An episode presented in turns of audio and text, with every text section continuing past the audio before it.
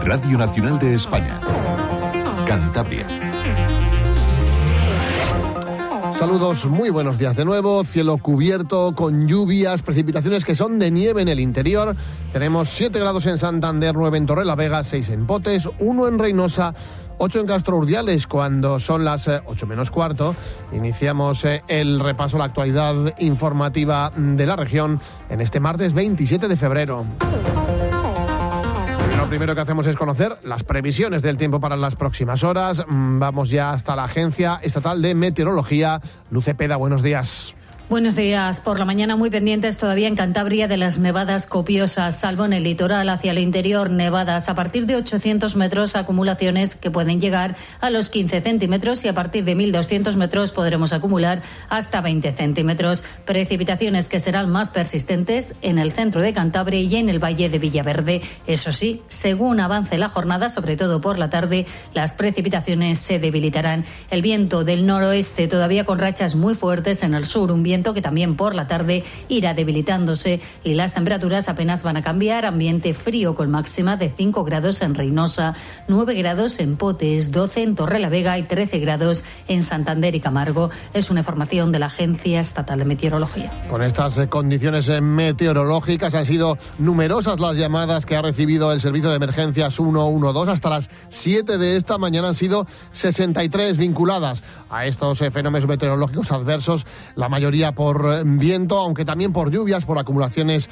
de balsas de agua, por el estado de las carreteras debido a la nieve. Vamos precisamente en este momento a conocer cómo se circula por las eh, carreteras de Cantabria, Dirección General de Tráfico. Eh, Lucia Andújar, buenos días. Muy buenos días. Hasta ahora estamos pendientes del temporal de nieve que dejan un total de nueve vías afectadas. Una de ellas principal, transitable con precaución, la 67 en Reynosa. Y van a encontrar de la red diaria eh, secundaria intransitable la CEA 643 en San Roque de Río Miera, la CEA 183 en Puerto de Braña Vieja, la CEA 280 en Los Tojos y es obligatorio el uso de cadenas de neumáticos de invierno en la Nacional 621 en Vega de Liebana y transitable con precaución la Nacional 611 en Valdeprado del Río. En el primer semestre de 2026 está previsto que lleguen los primeros trenes de cercanías eh, que este lunes han comenzado a construirse en la fábrica de CAF en la localidad guipuzcoana de Beasain. Un acto al que han acudido el secretario de Estado de Transportes y los presidentes de Cantabria y de Asturias, eh, comunidades a las que van destinadas, destinados los 38 convoyes. La inversión asciende a 300 millones de euros para fabricar unos trenes que llegarán con tres años de retraso tras el fiasco de las unidades que no cabían por los túneles. El secretario de Estado de Transportes, José Antonio Santano, asegura que según se vayan incorporando los nuevos trenes más modernos y accesibles, se retirarán los actuales que califican como piezas de museo. En el primer semestre de 2026 comenzaremos con el proceso de pruebas de estos trenes en la red autorización que nos permitirá su puesta en servicio y empezar a retirar los que circulan ahora por la red de Asturias o Cantabria, que como saben ustedes son algunos de ellos piezas casi de museo, con mm, casi cerca de 50 años de antigüedad. La presidenta de Cantabria, María José Sáenz de Buruaga, asegura que el gobierno regional realizará el seguimiento y control de los nuevos trenes y ha pedido al Ministerio máxima agilidad y un calendario de plazos. Agilizar eh, las obras que están en curso, tiene que lanzar los proyectos y las obras que están pendientes, tiene que asegurar que esos trenes estarán en nuestra comunidad autónoma circulando en el segundo semestre del año 2026 y, por supuesto, también tiene que acelerar el plan de mejoras que ha comprometido con los trenes que están en funcionamiento en este momento en nuestra comunidad autónoma, mejorar el servicio que sigue dando problemas. En ese acto, la presidenta de Cantabria confirmaba ayer la investigación judicial en la empresa pública Gesvican por supuesto fraude en la contratación en la que estarían implicados cuatro empleados. Buruaga ha manifestado la total colaboración del Ejecutivo con la justicia y ha querido dejar claro que lo investigado corresponde a la etapa de gobierno del bipartito PRC-PSOE. Asegura que aunque por el momento no hay acusaciones concretas, a nivel interno se han extremado los controles y se evita que las personas afectadas participen en los procesos procesos de contratación de la Consejería de Fomento. Efectivamente, en el ámbito interno hacemos lo que tenemos y lo que podemos hacer, lo que nos permite la ley, que es extremar los controles y, desde luego, evitar la participación de mm, las personas que pueden verse presuntamente afectadas por esta investigación, que solo es una investigación, insisto, en los procedimientos de eh, contratación pública de la Consejería. La Consejería de Salud tiene previsto lanzar el mes que viene una convocatoria extraordinaria de plazas para el Hospital Comarcal de Laredo con una oferta que será distinta a las anteriores. Así lo ha anunciado el consejero César Pascual, quien ha dicho que esa fórmula se extenderá después a primaria a atención primaria, aunque para este proceso deberá resolverse cuanto eh, antes el concurso de traslados previsto para abril. No, estamos trabajando en ello ya, llevamos desde que llegamos trabajando en ello, de hecho, el mes que viene ya vamos a hacer una convocatoria extraordinaria para el Hospital de Laredo, con otra forma de contratar, con una oferta distinta, y la siguiente que vamos a hacer es para atención primaria. Lo que pasa es que en atención primaria es más complicado hasta que no se resuelva el primer concurso de traslados porque eh, yo siempre pongo un ejemplo, si queda una plaza libre, un médico que se jubila en Santander, primero tengo que ofrecérsela al que está en Potes, en Soba, en cualquier sitio.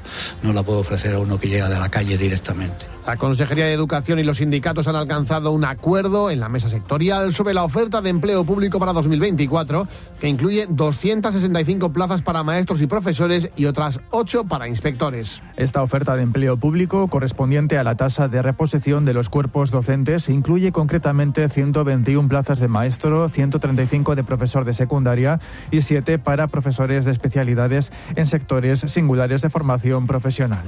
La mesa sectorial de educación, por cierto, en la que están representando los sindicatos, ha dado el visto bueno a la propuesta de calendario escolar presentada por la Consejería para el próximo curso escolar, que no introduce cambios en los periodos vacacionales. A falta de la aprobación definitiva y según esta propuesta, el nuevo ciclo dará comienzo el 2 de septiembre para todas las enseñanzas y finalizará el 30 de junio. El inicio del periodo lectivo será el 9 de septiembre para infantil, primaria y educación especial. Los alumnos matriculados en la ESO, bachillerato y formación profesional empezarán un día más tarde, el 10.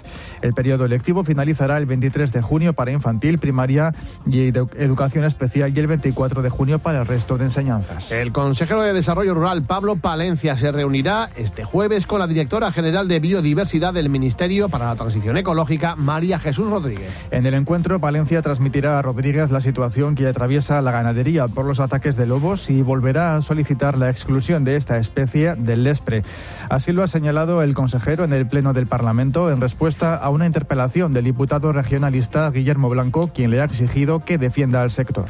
Se atreve incluso a decirles a algunos alcaldes y a los agentes, organizaciones, que hasta que no salga la sentencia mía usted no va a hacer extracciones. Pero es que los ganaderos no esperan eso.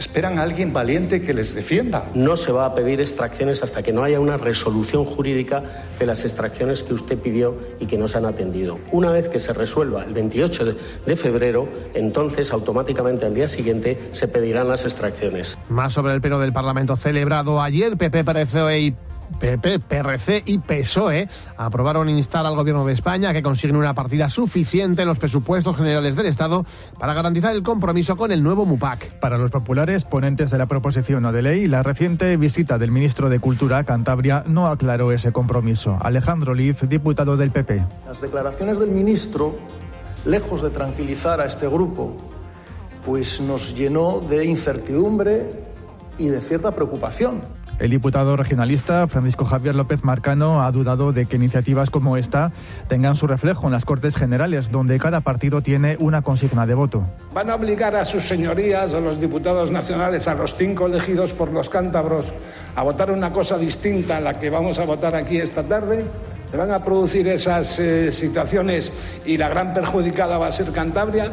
En similares términos se ha expresado el socialista Jorge Gutiérrez. Durante su intervención aludió al senador autonómico, el popular Íñigo Fernández, quien tomó la palabra sin permiso de la presidenta de la Cámara para responder. Y es que hoy aquí tenemos al señor senador por Cantabria que votó que no votó que no quería unos presupuestos, un techo de gasto y una senda financiera para que esa financiación que hoy piden aquí llegue cuanto antes. Es el presupuesto de los socialistas y de Puigdemont. Señor Fernández. No se ponga como un... Señor eh, Fernández, le vuelvo a llamar al orden y le, hago abandonar el, pleno. Pues no nombres a los senadores ni a los diputados por el nombre. Si le tengo que volver a llamar al orden, le expulso del, del Pleno.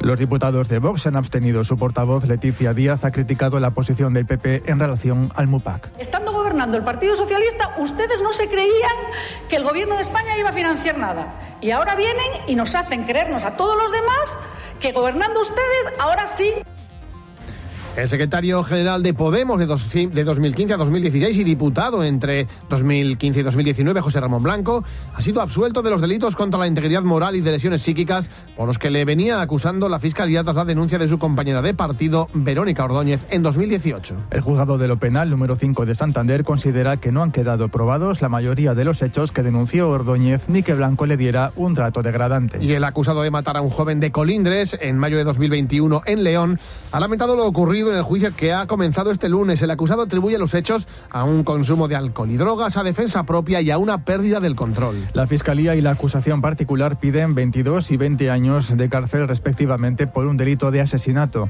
Han relatado cómo en el transcurso de una pelea el acusado esgrimió una navaja de 16 centímetros de hoja y la clavó en el costado de la víctima, que no tuvo posibilidad de defenderse.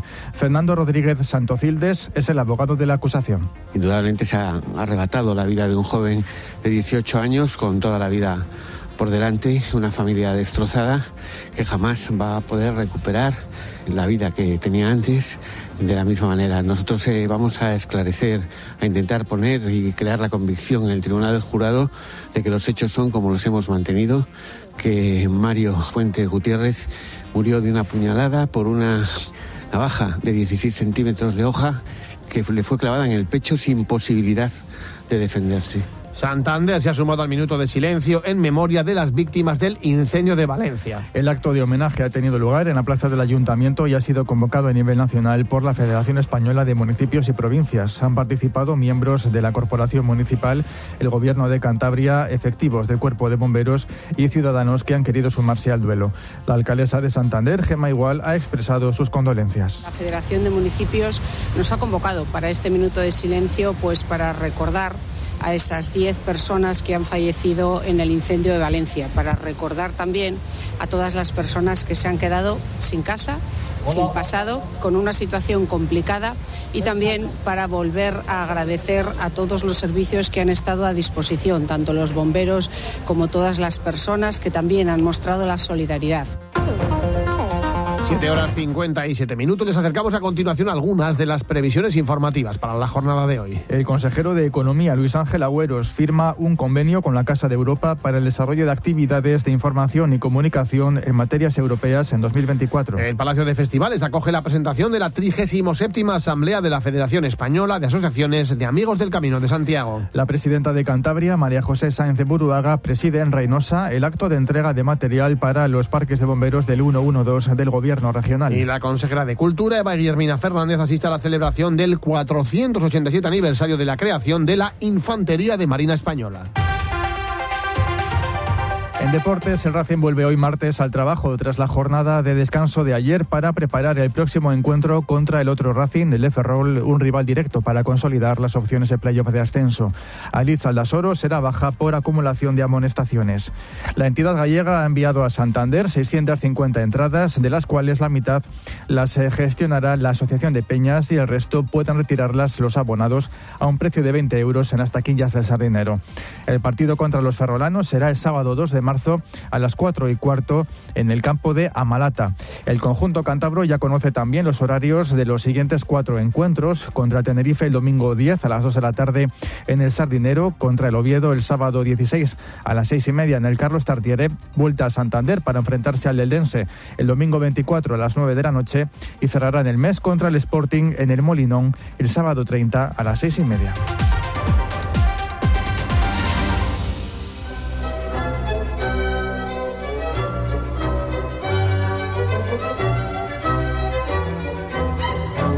Palacio de Festivales acoge a las siete y media la interpretación de Las Estaciones de Haydn a cargo de la Capella Nacional de Cataluña, la orquesta y coro dirigidos por Jordi Sabal, que lleva desde 1997 formando a jóvenes músicos de todo el mundo.